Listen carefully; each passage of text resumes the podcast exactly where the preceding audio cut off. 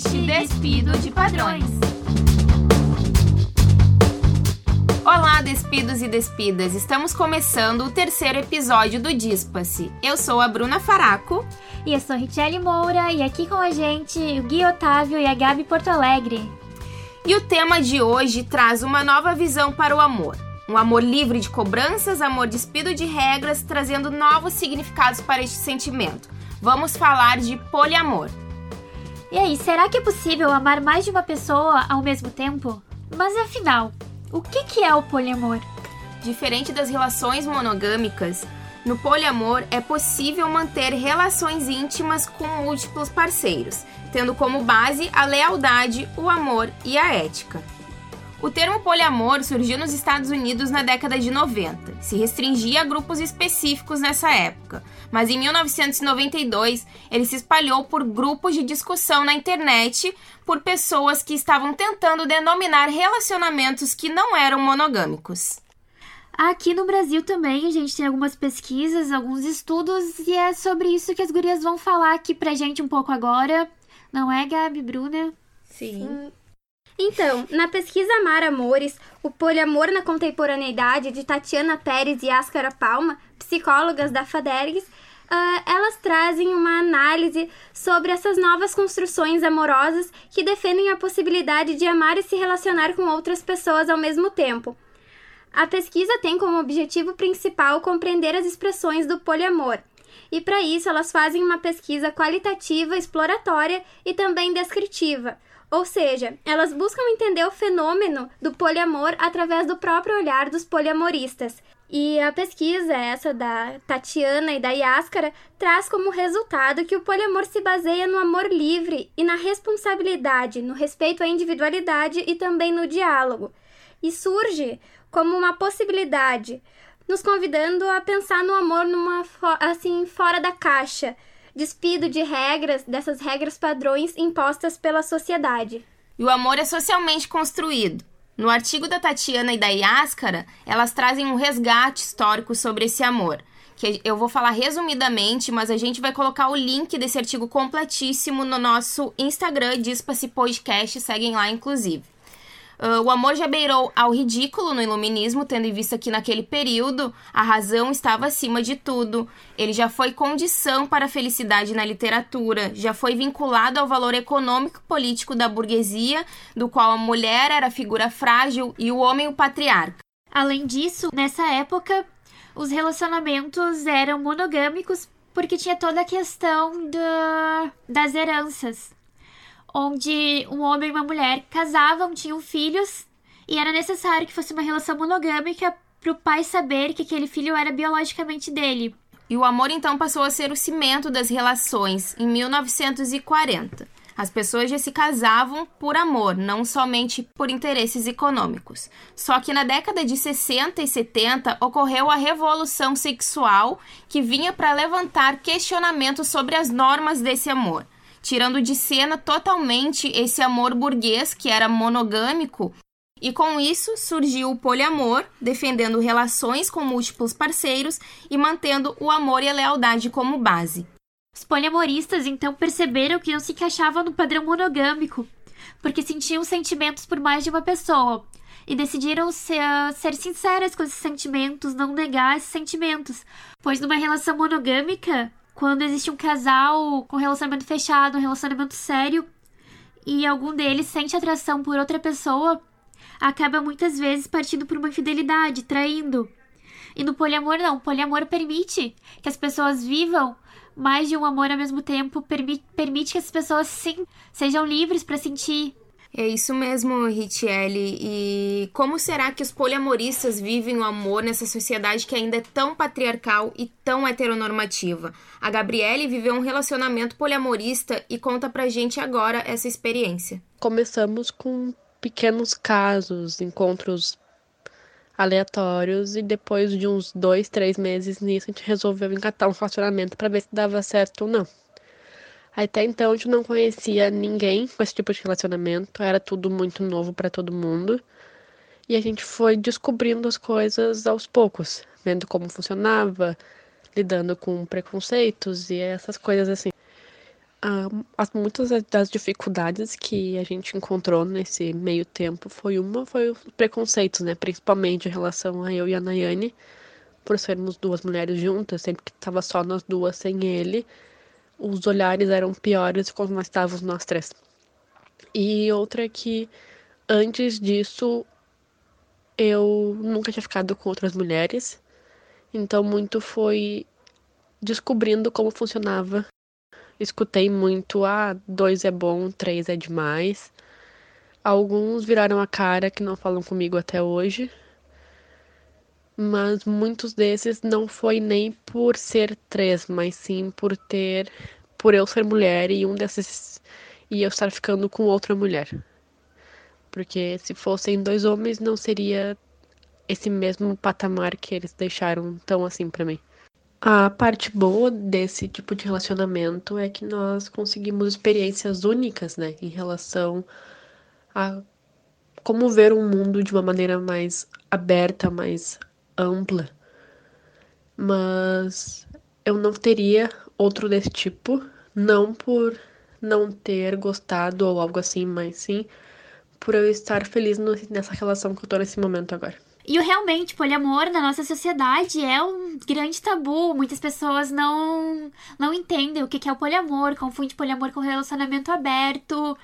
E para tentar expor um pouquinho sobre o poliamor uh, que ele é, o Gui vai trazer pra gente algumas curiosidades, não é, Gui?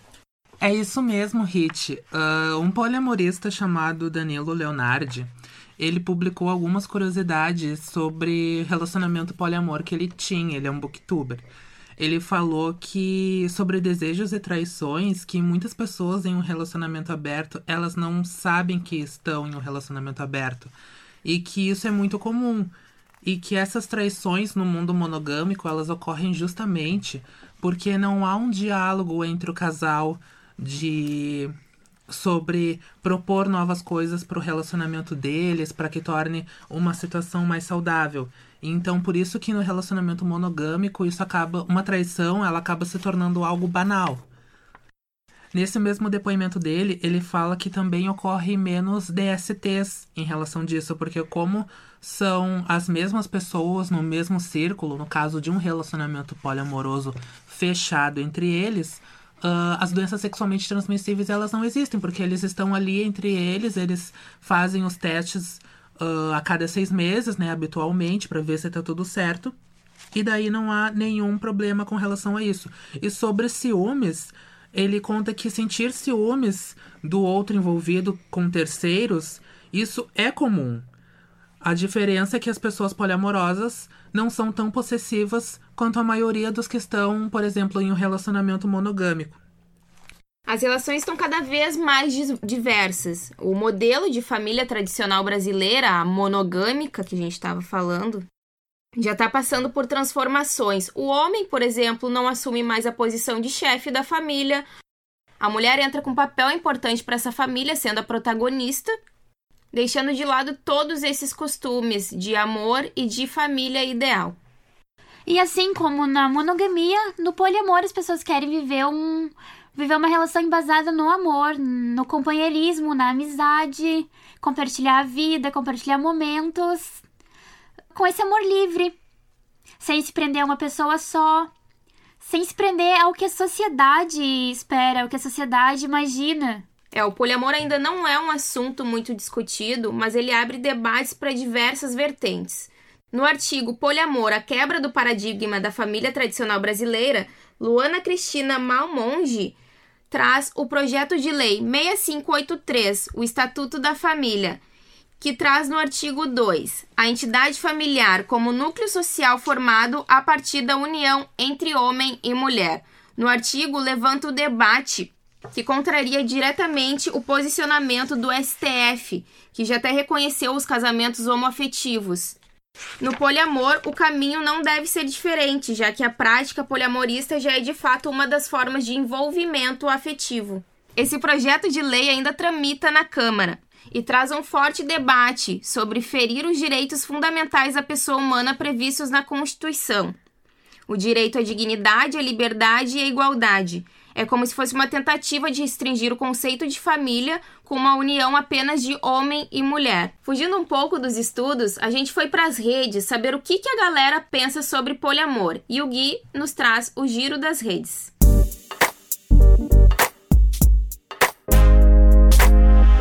Giro das redes. Mostre sua força, despidos e despidas. Estamos chegando com o giro das redes. Das redes? Do arroba Podcast, que é lá onde você deve nos seguir no Instagram se você ainda não está nos seguindo. E é lá onde você vai interagir com a gente. Mas não é somente por este canal, nós também temos o WhatsApp. 51 DDD 98145 3916. Ao longo dos últimos dias, nós publicamos enquetes lá na nossa página no Instagram para saber a opinião de vocês sobre o tema do nosso episódio de hoje, que é poliamor. A primeira pergunta lançada foi a seguinte: Você conhece sobre o poliamor? O resultado final nos mostrou que 71% das pessoas conhecem e 29% não. A pergunta seguinte foi: Você conseguiria ser adepto de um? 35% responderam que sim e 65% responderam que não. A outra pergunta foi: Você já teve oportunidade de fazer parte de um casal de poliamor? 15% respondeu que sim e 85% responderam que não. Outra pergunta foi: Você seria adepto de um relacionamento aberto? 45% responderam que sim e 55% responderam não. Em um relacionamento sólido, querer entrar em um relacionamento aberto significa: primeira alternativa, que está acabando, e segunda alternativa, tomar decisões. 43% votaram que significa estar acabando e 57% responderam que serve para tomar decisões um relacionamento aberto. E mais uma pergunta: já teve oportunidade de fazer parte de um relacionamento aberto? 69% responderam que não e 31% responderam que sim. E a última pergunta foi: Você considera relacionamento aberto uma traição? 29% responderam que sim e 71% responderam que não. Essas enquetes, gente, ao longo dos dias nós vamos publicando os resultados delas para vocês também conferirem. Vocês vão ouvir aqui no nosso programa, vão conferir na nossa página no Instagram. E também não se esqueçam, Interajam bastante com a gente por lá, enviem sugestões, reclamações, uh, podem deixar algum comentário, algum relato, alguma coisa que vocês acharam que ficou faltando. A sua participação é muito importante pra gente. E por hoje é isso. Vejo vocês lá nas nossas redes, arroba Podcast e também no WhatsApp 51 98145 3916. Até a próxima. Então, galera, esse foi nosso Giro das Redes com Gui Otávio. Participem, mande perguntas lá. Participem das enquetes, interage com a gente. Como o Gui disse, a participação do nosso público é muito importante. Arroba Podcast no Instagram. E no WhatsApp é 51-98145-3916. Manda lá sua mensagem, sua opinião, sua pergunta, sua dúvida. Estamos contando com a sua participação. E para falar sobre o assunto, estamos aqui com a educadora física, especialista em sexualidade, Suelen Melo. E com o Marco e a Martina, que namoram há 5 anos e 8 meses têm um relacionamento aberto. Su, eu gostaria que tu explicasse um pouco pra gente as diferenças entre um relacionamento de poliamor e um relacionamento aberto. Porque entrevistando e conversando com algumas pessoas, a gente viu que eles tinham bastante dúvidas sobre isso. Então, se tu puder começar explicando. Bom, primeiramente, boa noite, pessoas. Boa noite. né? é, é entendido que uh, há um grupo de pessoas ou uma porcentagem de seres humanos que uh, acreditam no amor uh, pleno, assim, de a gente poder amar. Como a gente tem o poder de amar três filhos, três cachorros, três amigos, a gente tem o poder né, de amar uh, três parceiros, quatro parceiros, cinco parceiros, enfim, né? Uh, mas isso é uma vertente que vem vindo, né, já faz algum tempo uh, de lá para cá. E a diferença do relacionamento aberto, né, daí vai do que seria do contrato do casal, né? Então não é uma, uma questão assim, ó, totalmente aberta uh, vamos amar todos e todo mundo, né? A não ser quem é o, o, o poliamor. Em outras culturas é comum, a gente ouve falar bastante sobre a poligamia. Qual seria a diferença entre a poligamia e o poliamor? Poligamia, tu se relacionar com várias pessoas. E aí depende, né? Depende hum, se talvez seja só sexual essa, essa poligamia, né? Se é e, e, o contrato, enfim, que se tem com parceiros. Do que eu entendo, o que eu sei, né? Daí é uma coisa particular de experiência, tá? De pessoas, de mulheres que me relatam. Quando estão em situações de poligamia, sempre o que ressalta mais é o machismo, é o patriarcado. Então é sempre o homem que tem direito de ter cinco mulheres, né? Tal aquele o, o Mr. Catra, Uh, queria perguntar uma coisa sobre relacionamento aberto. Qual tu acredita que seria o objetivo dele? Ou já é um sinal de que ah, o relacionamento tá terminando, então uhum. então deixa eu tirar algumas conclusões para ver se é isso que eu quero, uhum. se eu estou uhum. infeliz ou não. É, eu acredito que tudo depende do contrato e do casal. Cada ser humano tem um desejo, cada ser humano tem um querer. Tem tem, tem casais que super se relacionam com a, abertamente durante anos, né? Nascem e morrem assim e são eternamente felizes. Tem pessoas que entram realmente nessa nessa vibração, nessa vibe, nessa sintonia de ah, eu não sei o que eu quero, né? Então vamos liberar geral. Mas também é muito perigoso, porque se esse casal uh, pensa dessa forma, ele está enfraquecido né? Porque ele não. Ah, eu vamos ver. Então, ou seja, vamos ver, tu não tá certo e concreto do que tu quer. Quando acontece as vias de fato, daí o casal ou um ou outro entra em sofrimento. E aí, quando voltam, acabam brigando mais e, e destruindo mais a vida do casal, né? Ao invés de ajudar. Então, e tem casais que, quando vem, ah, a gente tentou, viu que não deu, que não é a nossa, e se fortalecem, fortalecem e vivem felizes. Uh, vocês estão juntos há cinco anos e em relacionamento, em relacionamento aberto há oito meses. Como que surgiu isso para vocês? Então, começou assim, a gente estava cinco anos, há uns quatro anos de alguma coisa, num relacionamento monogâmico. Daí, em determinada data, a Tina, ela foi viajar para Portugal. E aí começou a gerar umas conversas no sentido de, tipo, ela tava lá em Portugal, daí eu falei assim, Batina, olha só, tu vai ficar seis meses em Portugal. Eu sei que as pessoas se interessam por outras. Caso tu queira ficar com outras pessoas, me avisa que a gente vai conversando sobre isso. Daí, realmente o interesse veio com o tempo dela se interessar por outras pessoas. Daí, daí, tipo, a gente resolveu fazer um teste, assim. Daí, quando ela voltou, a gente conversou. Daí, a gente tava com outras experiências e tudo mais. E num primeiro momento eu não quis voltar pro relacionamento de cara, assim. Daí depois a gente, depois de um tempo a gente se encontrou de novo, a gente conversou e a gente conversou sobre essa possibilidade de ter um relacionamento aberto. E aí uh, foi que a gente começou a conversar sobre isso, sempre partindo do pressuposto de que a gente não queria um relacionamento durável, mas sim um relacionamento saudável.